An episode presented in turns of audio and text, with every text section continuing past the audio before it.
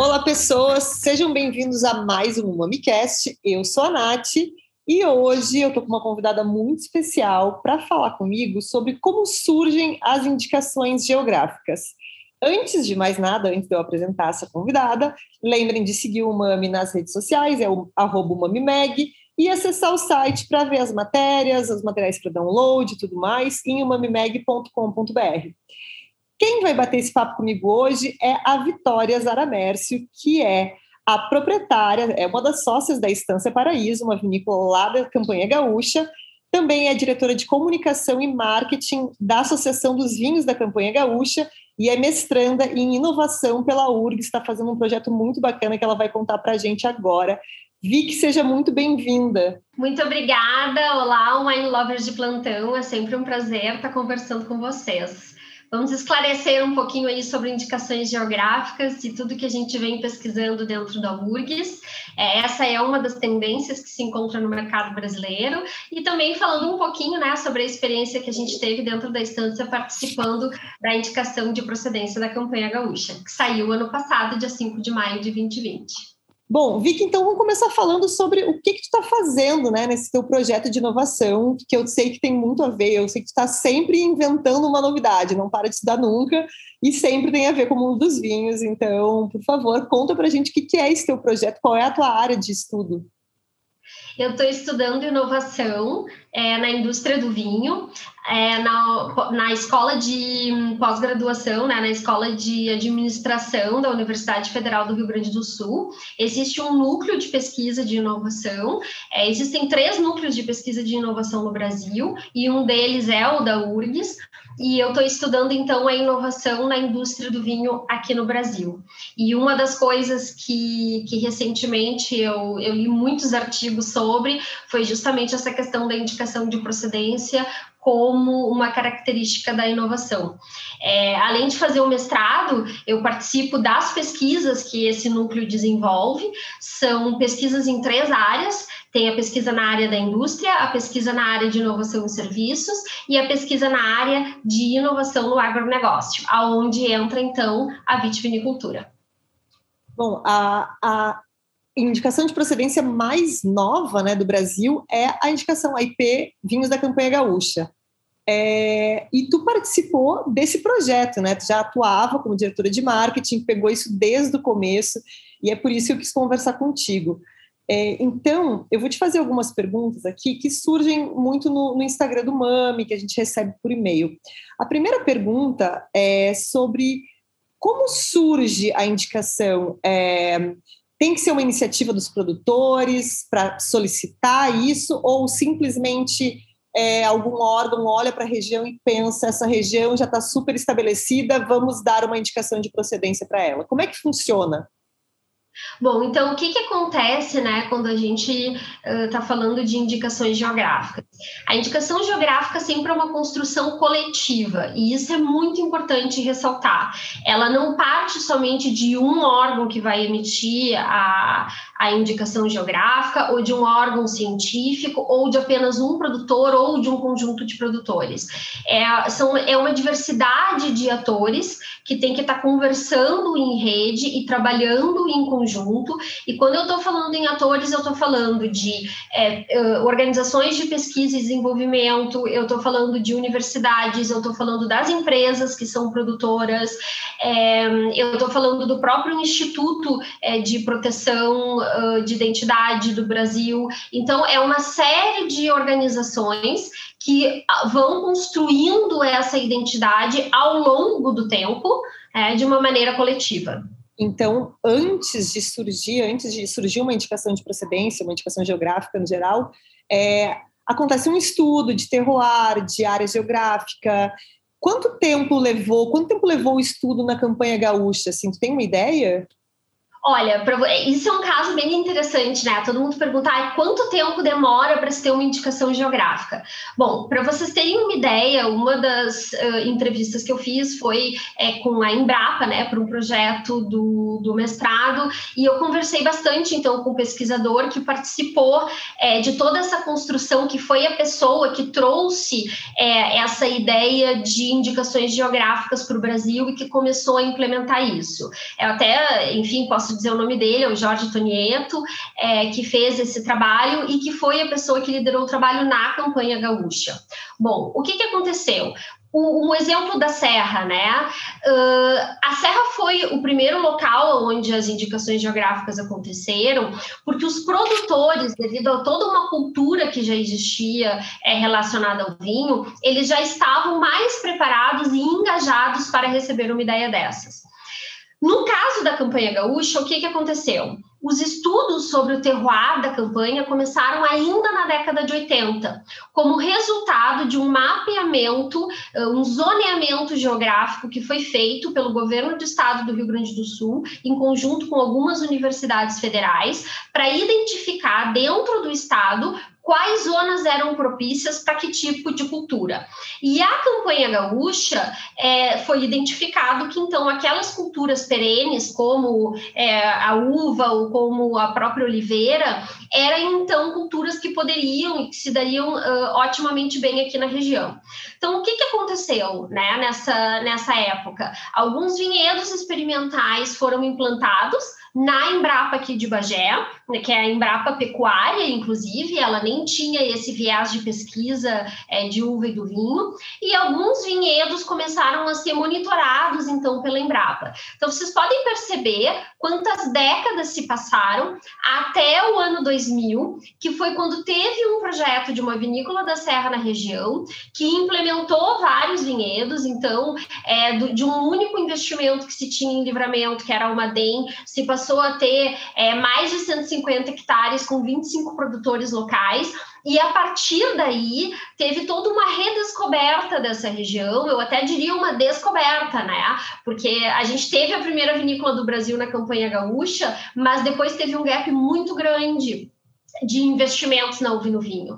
Então, a partir do ano 2000, se criou essa coletividade de produtores locais da própria região e alguns investimentos de grandes vinícolas vindos é, de outras regiões do Brasil.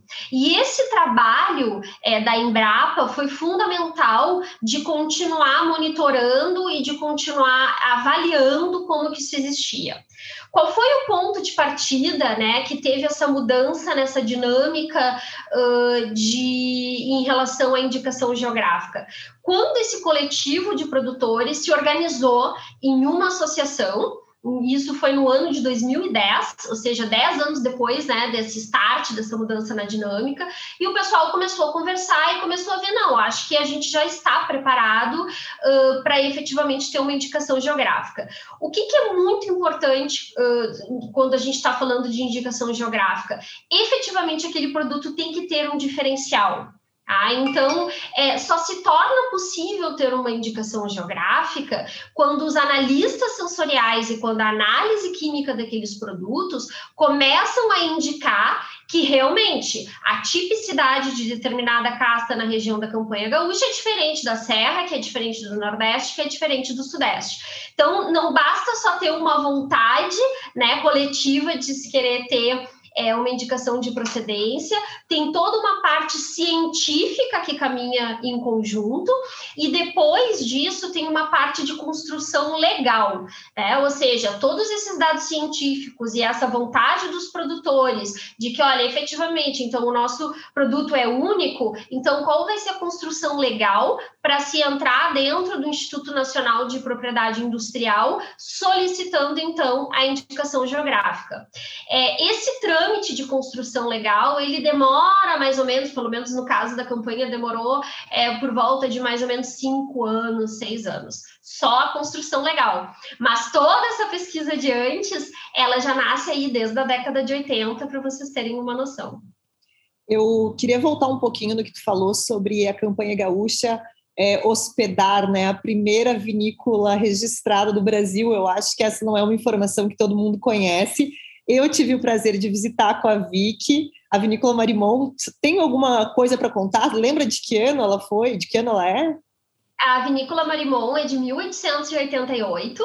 As ruínas ainda existem no atual município de Candiota, nos campos do Seival. É muito curioso porque foi exatamente naqueles campos onde foi declarada a República Rio Grandense, é, que é a data, né, que todo gaúcho celebra. Então, é muito interessante fazer essa rota, né, da campanha gaúcha, porque cada vinícola está em uma localização histórica diferente. Então, só de visitar uh, as vinícolas a pessoa acaba aprendendo um pouquinho não só de história do Rio Grande do Sul, mas história do Brasil, porque teve é, toda a história né, da construção das fronteiras uh, sul-brasileiras com o Uruguai e com a Argentina passam por aqui. Mas a vinícola era de uma família espanhola, né, da família Marimon, que fez então esse empreendimento. Eles enviavam de trem essa, esses vinhos, e esses vinhos chegavam então até São Paulo, até o Rio de Janeiro, eram vinhos premiados, né? E esse investimento depois ele foi descontinuado por uma questão cultural, de, da campanha gaúcha, aonde a gente tinha muita produção pecuária, né? Então, é, a gente, ao contrário da Serra, não tinha todo aquele know-how de saber trabalhar a vitivinicultura, e também porque, obviamente, a região ficava muito mais distante dos centros consumidores, como a Serra Gaúcha ou como as próprias regiões de São Paulo, que com os italianos começaram a produzir, e aí o produto começou a chegar muito caro e a vinícola acabou terminando. Mas as ruínas estão lá até o dia de hoje. Que legal. Vicky, agora pulando para a parte é, prática dessa construção antes de entrar com um pedido, né? Porque a gente começou a falar sobre todo o estudo que existiu antes de existir, de existir uma união de produtores e tudo mais, é um processo super longo. Mas quando a gente chegou, já existia essa, essa união de produtores. Como é que funciona é, a escolha de parâmetros, né? É, de que área vai ser abrangida, de que uvas vão estar dentro uh, dessa indicação geográfica? Como é que funciona essa escolha? É uma coisa que tem a ver mais com a pesquisa ou com o que está sendo já produzido? Se tem votação, não tem? Como, como é que funciona este processo de dizer aqui vai ser produzido apenas a uva tal ou vão ser produzidas essas 10 uvas? Quais são as regras? Como se dá esse processo? Essa construção é uma construção técnica é, basicamente, a Embrapa é a grande orquestradora de todas essas definições, e obviamente que os produtores participam dela, porque é muito importante entender também o que já vem sendo feito.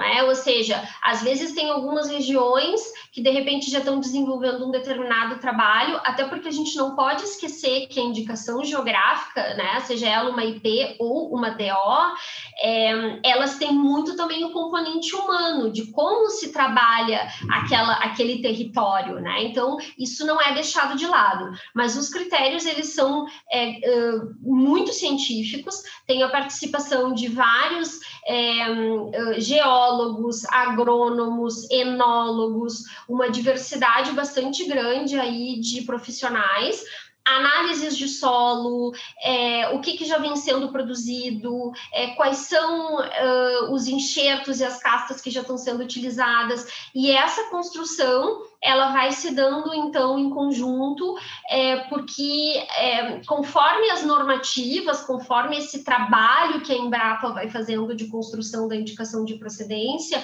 ele é votado depois dentro da associação. Né? Então, é, os, os, produtores associados, a, existe a formação de um conselho regulador formado pelos técnicos né, dessas vinícolas, que é o que acontece hoje na Vinhos da Campanha Gaúcha, que esse conselho é liderado atualmente pelo Giovanni Pérez, uh, o presidente é o Sr. Walter Potter, e existe toda uma construção e uma aprovação de normativas em assembleia. Ou seja, agora que a indicação de procedência foi aprovada, se eu quiser é, colocar dentro da indicação de procedência uma casta que originalmente não estão dentro das 22 que foram aprovadas, eu vou ter que ter esse estudo, eu vou ter que levar para o Conselho Regulador, o Conselho Regulador vai aprovar ou não essa minha demanda. Então, eu vou ter que voltar para o Instituto Nacional de Propriedade Intelectual.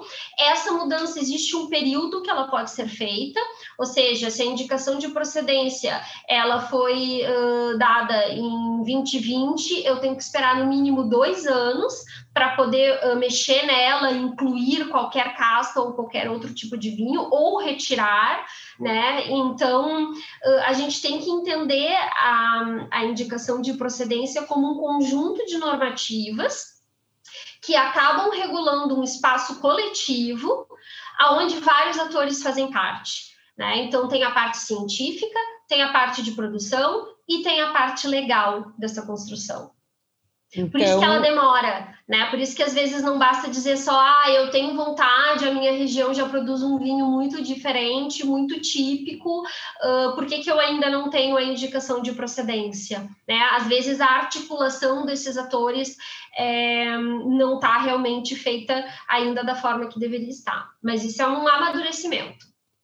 E principalmente por esse ponto que tu levantou agora, por exemplo, se tu quiser incluir uma casta ou alguma outra regra nessa normativa, vai ter que fazer todo o estudo, esperar um prazo, protocolar esse pedido de novo. É um processo lento, por isso que na hora de criar uma indicação de procedência tem que ser feito com calma, com paciência, justamente para pensar em todas as possibilidades antes de criar a indicação de procedência, né? Pra, porque não é tão simples assim sair alterando isso no meio do caminho. E outros atores locais, eles também acabam trabalhando em conjunto com a Embrapa. Então, por exemplo, aqui na região da Campanha Gaúcha, a gente teve a participação da Universidade de Caxias do Sul, teve a participação da Universidade Federal do Rio Grande do Sul, teve a participação da uh, Federal de Pelotas, a Unipampa ainda não existia, mas quando ela foi fundada em 2011, ela começou a participar muito mais do processo e hoje em dia é a própria Unipampa uh, que faz as avaliações sensoriais de três em três meses, que vai definir quais dos vinhos vão ter o selo da IP da campanha gaúcha, né? Porque a gente também não pode esquecer que depois que uma indicação de procedência ela é aprovada, ela tem que rodar e ela tem que rodar continuamente. Então, essa diversidade de atores e essa maturidade de relacionamento é, de todos de todas as partes desse sistema que constroem uma, uma indicação de procedência, elas são muito importantes, né? Então, a indicação de procedência, ela não é uma medalha, ela é um processo de qualidade que coloca o território como um próprio diferencial. E aí, como a gente está colocando o território como um diferencial de qualidade, então é natural que todos esses atores participem. Aqui quem está participando é a, a Hermosa. Ah, eu conheço. Pessoal, deixa eu... Deixa eu contar para vocês que a, a, Hermosa, essa maravilhosa cachorrinha, ela é linda, mas ela quase arrancou o dedo do Thiago. O Thiago tá traumatizado até hoje, tá? O Thiago tomou uma mordida da Hermosa no dedo, Verdade. foi fazer carinho, ela não gostou que ele estava perto da Vicky, então ela... É super ciumenta, ela é super ciumenta, eu digo, Hermosa, quem vai escolher meus namorados vai ser tu, né? Porque sim, eu não posso nem chegar perto de ninguém, é ela que tem que gostar ou não. Querida, a Vicky, para quem não sabe, a Vicky lá na Estância Paraíso, ela tem uma família de border collies que, assim, é, parece de filme. Sabe quando a gente vê filme que vem vindo aquela matilha de 300 cachorros? Não é 300, mas uns 20 tem, né, Vicky? Uns 20, tipo Beethoven, né? Porque foram duas ninhadas que nasceram com diferença de um dia. O mesmo pai e mães diferentes. E aí a gente eram foram uh, sete cachorrinhos de cada ninhada. E aí eram 14 e a gente não conseguiu, né, dar os cachorros, porque a gente começou a cuidar e já tinha nome, aí já sabia o que, que fazia de diferente, toda aquela função. Aí aqueles 14 pequenininhos cresceram e viraram border collies, né? Aí vieram outras ninhadas, ao total a gente tem 20 hoje em dia. E a Hermosa mora comigo. Eu, meu sonho, meu sonho é 20 Johnny Cash, né?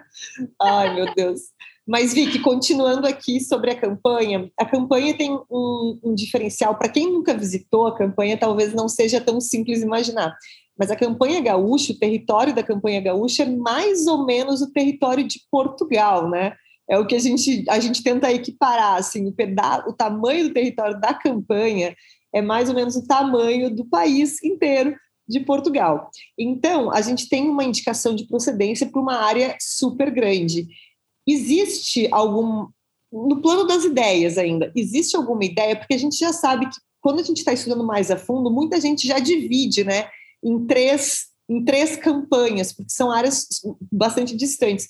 Existe planos ou, ou alguma conversa sobre algum dia separar essas regiões e delimitar áreas ainda menores? Ou sigo a pergunta e multiplico a pergunta agora, ou de transformar a IP Campanha Gaúcha em uma DO, ou criar uma nova DO dentro da região?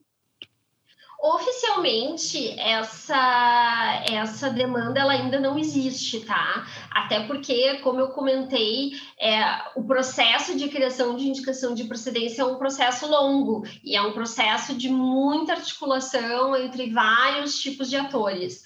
Uh, então, agora o desafio é colocar para rodar a indicação de procedência, tanto a construção do selo, como de repente novos investimentos. Então, é uma descoberta diária que a gente está fazendo, não só como associação, mas como produtor também. Então, a gente te, acaba uh, tendo que modificar, às vezes, os nossos processos internos, justamente para se adequar à indicação de procedências, que são essas séries de normativas que a gente tem que seguir. Então, uh, isso é, uma, é um desafio diário é uma descoberta, a gente só vai aprendendo conforme a gente vai fazendo. E, e eu entendo que a gente precisa ainda de um tempo para amadurecer essa indicação de procedência. Agora, o que, que a gente observa estudando o mundo do vinho, né? E estudando o próprio exemplo da Serra Gaúcha, que foi a região aonde as indicações geográficas começaram dentro do Brasil, uh, como uma provocação da própria Embrapa, né? Uh, a gente vê depois a multiplicação de várias indicações de procedências e de várias DOs. Né? Então, uma DO é importante entender quando a gente está eh, estudando indicações geográficas, tem dois tipos: indicação de procedência, que é IP, denominação de origem, que é DO. A DO ela é ainda mais restrita do que a indicação de procedência. Então, por isso que geralmente as DOs acabam sendo uh, em áreas muito menores do que a IP. Quando a gente está falando de uma área tão grande quanto é, um país europeu, quanto Portugal ou quanto uma Suíça, a gente está falando aí de um investimento financeiro e de recursos para a construção de DOs, que se torna também muito grande, né? Então, isso é uma outra coisa que a gente não pode esquecer, de que quando a gente está criando um IP, existe toda uma questão de financiamento desse trabalho, né? Então, quem é que vai financiar esses estudos? Como que esses estudos vão acontecer? Uh, por isso que eu digo de novo, né, a construção dos vários atores desse sistema.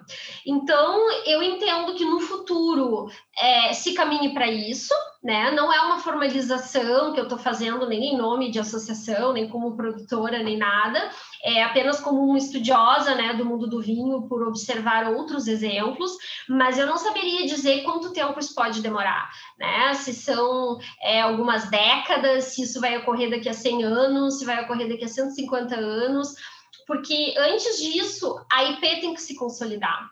Né? E aí, depois disso, a gente tem que entender dentro dessa região grande da campanha gaúcha, quais foram as regiões que ficaram? Né? Aonde, que os, aonde que se multiplicou o número de empreendimentos? E quais as características desses empreendimentos? Mesmo quando a gente pega um município da região da campanha, os próprios municípios são muito grandes. Então, é, se eu pegar um município de Bagé, onde a gente tem três vinícolas atualmente, se a gente olha o caso é, da minha vinícola, do meu terroir, ele está distante a 15 quilômetros em linha reta de outro vinhedo, mas a minha colheita ocorre duas semanas depois, por exemplo, porque a minha altitude é mais elevada. Então, será que se poderia ter uma DO contemplando essa área inteira? Ou será que teriam que ser duas DOs, três DOs dentro de um mesmo município? Então, uh, são questões que a gente ainda não tem resposta, que a gente não tem estudo ainda para isso.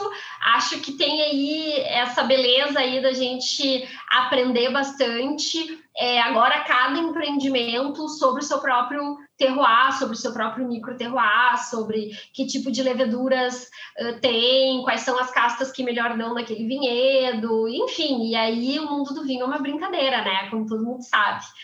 Uma experimentação contínua. Agora eu vou te fazer uma pergunta e pode escolher me responder como dona de uma vinícola, como estudiosa do, do marketing ou como tudo junto. É, de que forma, o que, que, muda numa região quando, quando uma IP chega? ou o que, que tu gostaria que mudasse na região? Tu, tu acredita mais no enoturismo ou no aumento de vendas ou dos dois? Como tu enxerga a melhoria, a mudança com a chegada de uma IP? Olha, eu vou te responder de três formas, tá? Eu vou ir do micro para o macro.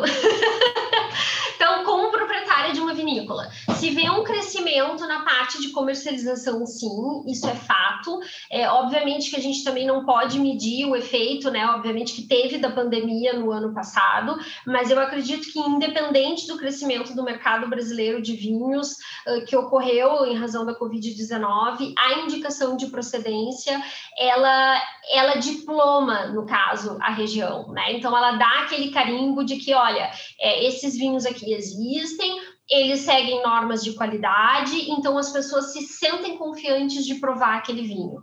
Então, como produtora, existe sim é, um impacto praticamente imediato no volume de vendas, tá? Então, isso realmente acontece. É, como participante de uma associação, né? a gente nota que existe o olhar de outras entidades para fomentar o desenvolvimento da região. Então, a gente começa a ver as prefeituras investindo mais em turismo, a gente consegue ver é, organizações como o próprio Sebrae investindo na capacitação dos empreendedores locais, a gente vê a formação é, de outras de outros serviços, né, como a própria hotelaria ou gastronomia, que acaba ficando muito vinculada à questão uh, do vinho. Então, uh, se observa que existe uma movimentação não tão imediata quanto do ponto é, menor, né, de micro, de, produção da vinícola, mas uh, como território que existe, então, essa movimentação em outros segmentos. Como pesquisadora de inovação, é, uma das, dos artigos recentemente, agora que eu acabei de escrever, é justamente falando sobre a indicação de procedência é, como um possível gatilho da criação de um ecossistema de inovação regional. Qual é a diferença né, de um sistema de inovação para um ecossistema? Um sistema, basicamente, a gente está falando de uma indústria só. E no ecossistema, a gente começa a falar de mais de uma indústria. Então, se nota, sim, de acordo com as entrevistas uh, qualitativas que eu fiz e com os dados secundários que eu consegui colher, é, uma movimentação que começa a se notar para a formação de um ecossistema, porque a gente começa a observar indústrias como a indústria do azeite, a indústria do turismo, a própria indústria da carne, né, recuperando como ideal uma IP uh, que já existe da carne, mas que não está em utilização. Então a gente começa a observar uma série de interesses, uh, novos empreendimentos imobiliários, a gente começa a ver é, outras alternativas de transporte, como uh, a própria, o próprio voos turísticos para a região. Então, é, do ponto de vista macro, obviamente que esse desenvolvimento ele demora mais tempo, porque a gente está falando de várias indústrias aí que ainda não estão totalmente juntas, mas que elas começam a olhar uma para as outras e começam a ver, ah, olha, o meu território é o principal valor. E aí, a partir daí, os produtos começam a surgir tendo o território como valor agregado. Né? Não só aquela qualidade que a gente pensa assim, ah, é uma máquina, vou comprar uma máquina nova para ter mais qualidade, entendeu? Vou fazer um tratamento no meu vinhedo para ter mais qualidade. Começa a ser um valor agregado diferente, né? Como a gente vê, por exemplo, nos países europeus ou nos próprios países sul-americanos que têm regiões, né, como Mendoza ou como, como várias regiões do Chile. Isso foi muito bacana que falou sobre a indicação de procedência para as carnes, né, para a carne da campanha gaúcha. É, eu acho que é bom a gente falar também sobre isso. Indicações geográficas, elas não são exclusivas dos vinhos, elas são de alimentos em geral, então ela já existe para carne, a gente tem alguns exemplos no Sudeste sobre indicações, de, indicações geográficas de queijos, e, e é, é, é, muito bacana ver o quanto uma indicação de procedência do mundo do vinho consegue movimentar todos os setores, né? Porque acontece, tem mais interesse no vinho, tem interesse em visitar a campanha, novas vinícolas vão se instalando, É, as vinícolas que já, vão, já existem vão se modernizando, vão crescendo, vão se estruturando, na verdade, para receber essa demanda de novas pessoas interessadas em visitar a região, o que reflete na hotelaria, o que reflete na, na, na oferta de restaurantes, na oferta de lojas. Então, ela movimenta o setor inteiro. Inclusive, como tu mencionou agora, tem voos muito mais fáceis para a campanha gaúcha, então é, é, muito mais fácil chegar na campanha gaúcha. Eu queria Agora que tu... em maio vai ter, vai ter um voo da Azul, Nath. Então, assim, para quem gosta de fazer road trip, a campanha é perfeita para isso. É um cenário espetacular, perfeito para road trips. Em maio vai ter o lançamento aí de um e-book que a gente vai fazer, facilitando essa rota. Mas também quem quer vir e, e, e dizer assim, ah, eu tenho poucos dias, eu quero vir de avião, vai ter voos agora para Bajá pela Azul a partir de maio. Então, vai ficar muito mais tranquilo. E são coisas que a gente começa a ver surgindo é, a partir aí dessa construção geográfica que se faz, né? As capacidades aí, como a gente diz no mundo da inovação, né? A gente está falando de capacidades de inovação, elas começam a, a, a serem desenvolvidas tanto dentro das empresas quanto é, no institucional mesmo, né? Desses atores todos aí conversando. Hoje, é, quantos produtores fazem parte da Associação dos Vinhos da Campanha Gaúcha? A gente tem 18 marcas, são 17 grupos, né? Porque a gente tem o grupo Miolo que tem duas marcas, tem a Miolo, uh, Seival e tem a Almaden, que é uma marca diferente, então uh, são 18 empreendimentos, né? Diferentes, dá para dizer. Uh, isso somente dos vinhos, né? A gente já consegue ver uma multiplicação também de empreendimentos de azeite, porque é onde da uva dá azeite, então é muito provável também é, que a produção de azeite siga esse mesmo caminho. É, a primeira indicação geográfica do mundo foi um queijo, né? Então, é, todas essas questões aí de construção de indicações geográficas, elas podem valer para qualquer tipo alimentício. Existem estudos, por exemplo, também sobre o diferencial do mel da região. É, a região da Campanha Gaúcha é um grande produtor de mel também. Então, a gente começa a ver que, que acaba acontecendo para um produto, mas os outros produtos da região acabam também despertando para oh, qual é o diferencial que eu tenho aromático, qual é o diferencial que eu tenho de sabor, porque a gente sabe que, que existe diferença quando os produtos não são trabalhados de, de forma manufaturada, né? Quando a comida ela não é industrializada, ela, ela cada, cada território vai ter ali uh, o seu cheiro diferente, o seu sabor diferente, isso é normal, né?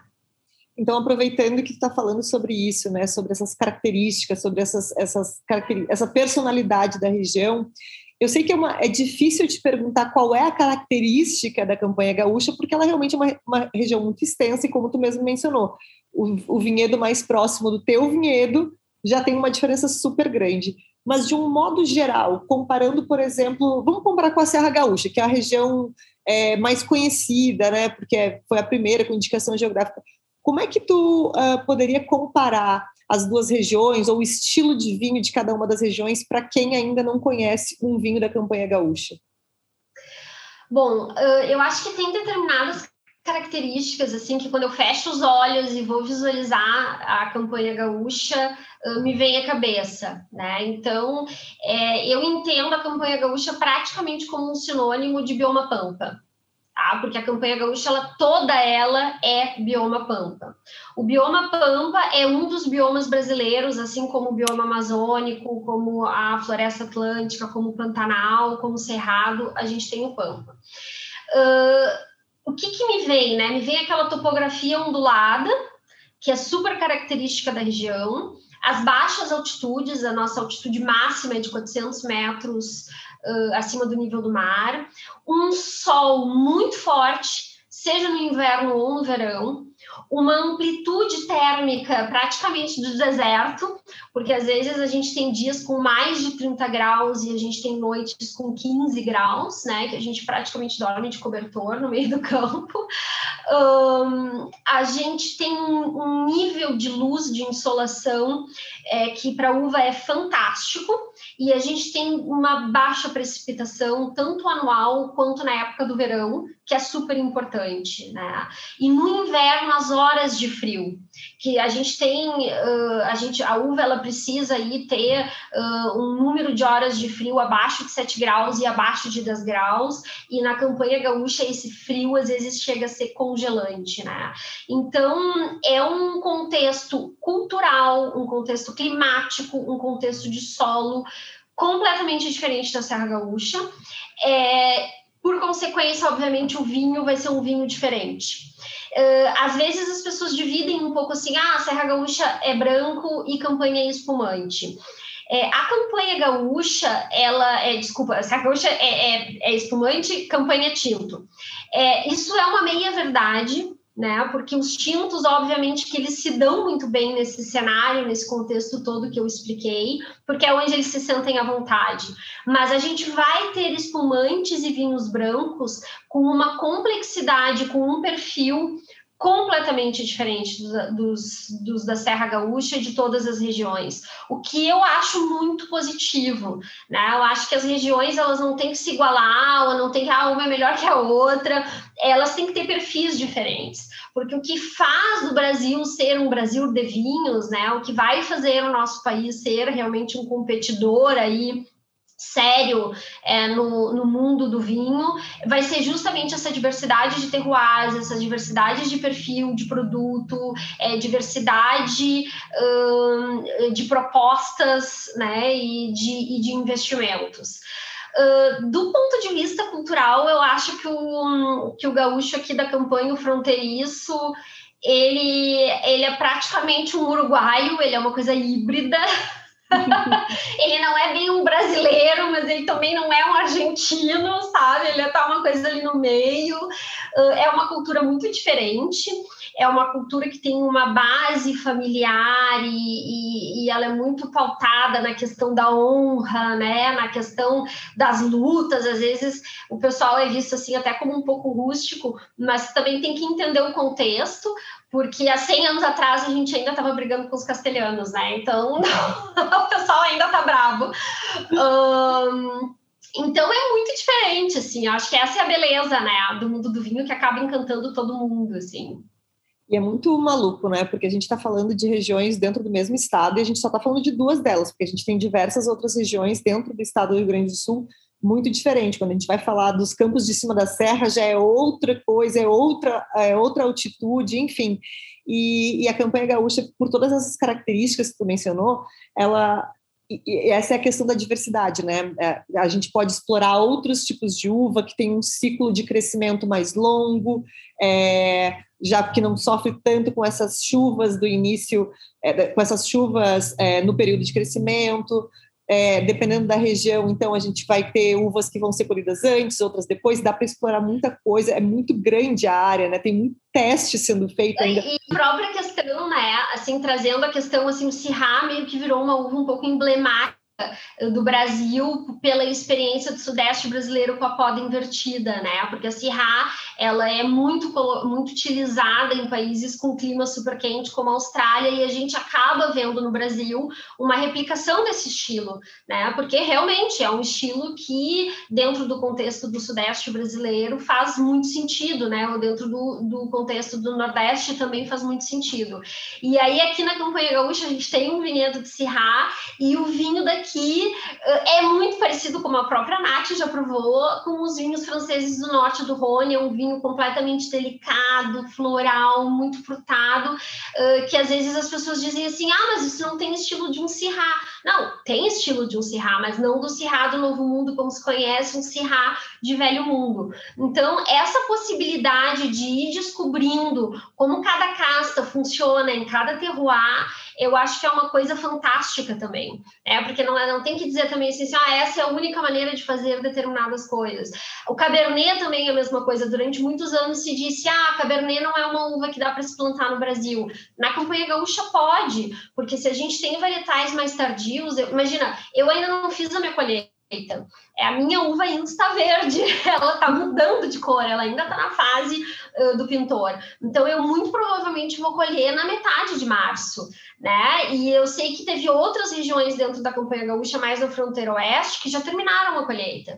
E eu sei que a Serra já terminou. Então, uh, eu, eu, eu, eu me concentro mais, aí falando como produtora, no cultivo dessas, dessas uvas de mais tardias, né? Como a própria Syrah, como a própria Cabernet Sauvignon, e em propor aí um tipo de vinho que é um pouco diferente, justamente porque eu posso deixar elas no pé até a metade de março, sem problema nenhum, né? E é muito, é muito maluco, né? Porque a gente está falando é, de um curto período de tempo, por mais que a gente saiba que uma pesquisa que começou nos anos 80, a gente está falando de 40 anos, né? É, na verdade, isso é pouquíssimo tempo quando a gente está falando do mundo do vinho. A gente, a gente tem algumas uvas que já são. Tu mencionasse agora a, a, a no Sudeste, né? É, mas os próprios produtores do Sudeste, eles falam, é muito cedo para dizer. Ela foi a primeira uva que a gente viu que se deu bem na região, mas é muito cedo para dizer se esta é a uva do Sudeste. Tem muita coisa para vir pela frente. Então, mesmo na campanha gaúcha, na Serra, em todas as outras regiões, a gente estava, eu estava conversando hoje também sobre a região, a região do Planalto Catarinense, por exemplo, estavam falando sobre a tua colheita, que vai ser no meio de março. O Planalto Catarinense vai colher provavelmente em abril, né? Porque eles já estão a 1.400 metros de, eh, de altitude, é, outro estilo, outras variedades, e ainda tem, e ainda assim, por mais que a gente saiba, ah, lá em Santa Catarina se produz ótimo Sauvignon Blanc, mas é muito cedo ainda também para a gente falar. A gente ainda está experimentando muito no mundo do vinho. 100 anos é um período de curto tempo, é um período curto de tempo, né?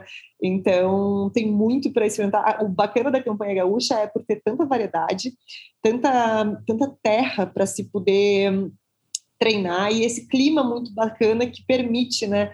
É, testar uma variedade muito grande de uvas que talvez em uma região mais úmida não funcionasse muito bem. É, é um local que pela sua, uh, pelo seu posicionamento geográfico, ele acaba sendo de excelência para qualquer cultivo de uva, né?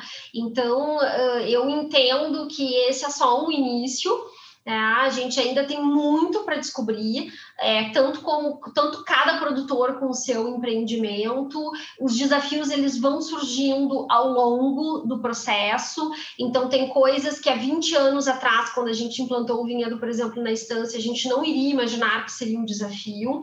A própria questão técnica no início a gente trazia enólogos da, da Serra, isso durou pouquíssimo tempo até a gente começar a trazer enólogos do próprio Uruguai, porque os desafios e soluções eram muito mais próximos com o que se tinha no Uruguai do que que se tinha no próprio Brasil, até criar uma metodologia que fosse própria né, da, da região.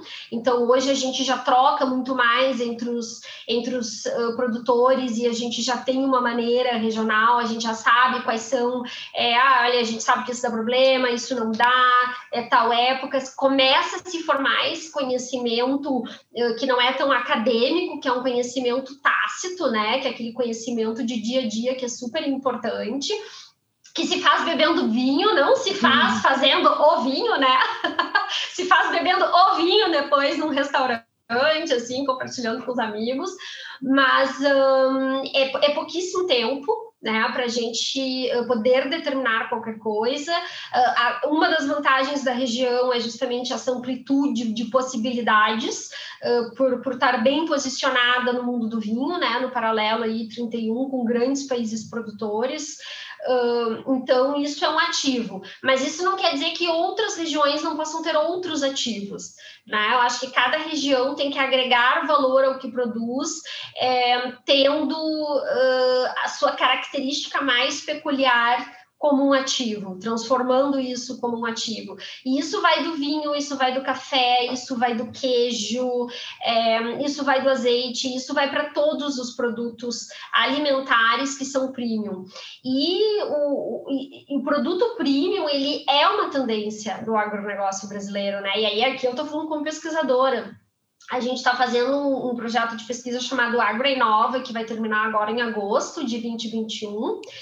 E, e uma das tendências que se localizou, né, além da digitalização de processos, a gente entendeu como é que as firmas estão uh, se construindo dentro do mundo do agronegócio no Rio Grande do Sul, e uma das tendências é justamente é, ocupar nichos de mercado com produtos premium. Então, a gente está vendo o campo, né, uma parcela do campo, saindo é, só do cultivo de commodities, de grãos, e indo para o cultivo de alimentos premium com mais valor agregado. Então, isso a gente vai, vai acabar vendo a partir de agora como, é, como uma, não só uma tendência, mas uma realidade. Já existe isso no cacau, né, com as barras, né, uh, uh, tree to bar, uh, tree to bean, enfim, uh, tem, tem várias, né? E a gente vai ver isso em todos esses produtos alimentícios que são, é, entre aspas, terroirizados, né? Vai ser uma terrorização do alimento. Isso é tão maluco, porque esses dias eu, eu vi chocolate safrado. Chocolate uhum. com safra, que não é uma coisa que a gente está muito habituado, mas eu vi chocolate safrado aqui, achei muito legal e eu acho que é realmente uma tendência de, de aproveitar os pequenos terroirs, as, as especializações que o Brasil tem, né? A gente tem muitos países dentro de um país só, com muitas aptidões, e é muito legal que cada região estude a fundo é, o, o, que se tem de melhor. Até a gente conversou, a gente trocou uma, uma ideia pelo, uh, por celular mesmo sobre a, a, questão da roda de aromas amazônico que eu conversei no, no, no último podcast e penúltimo podcast, eu falei para ti, Vi, que olha se não seria uma coisa legal de fazer na campanha gaúcha também, porque são muitos Brasis dentro de um Brasil com muitas, é, muitas características, culturas, alimentos diferentes, isso é muito legal, né? A gente tem muita, muita oportunidade para explorar, e essa é a parte boa, só tem a crescer, porque é muito pouco explorado ainda. E além de ser pouco explorado, a gente observa também uma mudança de consumo das pessoas, né? Então, é, é, assim, eu já morei em grandes cidades e, hoje em dia eu moro numa cidade pequena perto do meu empreendimento, mas assim, é, eu sempre tive uma conexão com o campo, então eu sempre entendi como as coisas eram produzidas. Mas às vezes a pessoa nasce na cidade e a pessoa não tem aquela conexão com o campo, mas ela quer se alimentar bem, porque existe aquela forma de ver a saúde, né? De tratar a saúde como uma prevenção ou de tratar a saúde depois, quando a doença se instaura. E acho que cada vez mais essa consciência de tratar a saúde como prevenção vai trazer esse conceito de terrorização dos alimentos, por quê? Porque a gente tem todo um, um, rastreio de como aquele alimento é feito, quais são os produtores, qual é a normativa do selo, tem conselho regulador, é, quer dizer, é todo um conforto maior na hora de se ingerir aquilo do que simplesmente comprar qualquer coisa no supermercado e, e comer. Então, é, eu acho que essa vai ser uma proximidade do brasileiro que é um país uh, que sempre teve uma cultura muito agro, muito rural, muito forte. Então, retornar essa conexão que foi perdida aí nas últimas décadas, né, com essa mudança para a cidade, essa urbanização crescente, retornar então a sua a sua terra natal, ao seu sítio natal e poder ter uh, aqueles produtos, né, uh, que a sua avó tinha à disposição e que vai ser a comida do futuro, né? A comida de, de vó vai ser uma comida de, de, de muito luxo, de muito valor agregado, né? Porque a gente vai saber como que ela está sendo feita. Isso é muito legal, né? Essa questão de encurtar a distância entre o produto e a mesa, saber que o produto é mais fresco porque não viajou oceanos para chegar até aqui. Então, é, isso vale para o vinho, isso vale para o azeite. O azeite, inclusive, eu aprendi há pouco tempo que quanto mais perto e mais fresco, melhor. Foi inclusive melhor. Com, a, com a Casa Albornoz, que é da campanha gaúcha, né? É, isso, foi, usando livramento, foi, isso. Foi numa degustação de azeites deles, que eu participei, acho que foi em 2019, que eles ensinaram isso. Eu disse, nossa, não sabia disso. Eu achava que comprar azeite italiano seria muito mais legal, porque, então, quanto mais perto, mais fresco, e quanto mais fresco, melhor. Ele não pode ser do ano passado, do ano retrasado, quanto mais perto da produção, melhor. Então, a gente se especializa muito no alimento, acaba esquecendo dos outros. Quando a gente entra nisso, a gente fica maluco, né? Que aprender sobre tudo. O azeite, ele não envelhece como vinho, né? Então, apesar das culturas serem muito diferentes na hora de produzir, e tem muito produtor de vinho que namora a indústria do azeite e vice-versa, né? Então, a gente às vezes vê muito empreendimento aqui na campanha gaúcha de vinhos e azeites. uh, mas o azeite, ao contrário do vinho que pode envelhecer na garrafa, ele quanto mais nova safra, melhor, quanto menos andar, melhor. Uh, e a gente tem aí um potencial no azeite no Brasil, é muito grande porque a gente produz um ínfimo, é 0, alguma coisa do que o, do que o Brasil uh, do que o Brasil consome e cada vez mais eu, eu me surpreendo, eu, cada vez eu compro um azeite diferente, agora estou com a sorte de morar numa região produtora de azeites, então cada semana é um azeite diferente na mesa. Que delícia.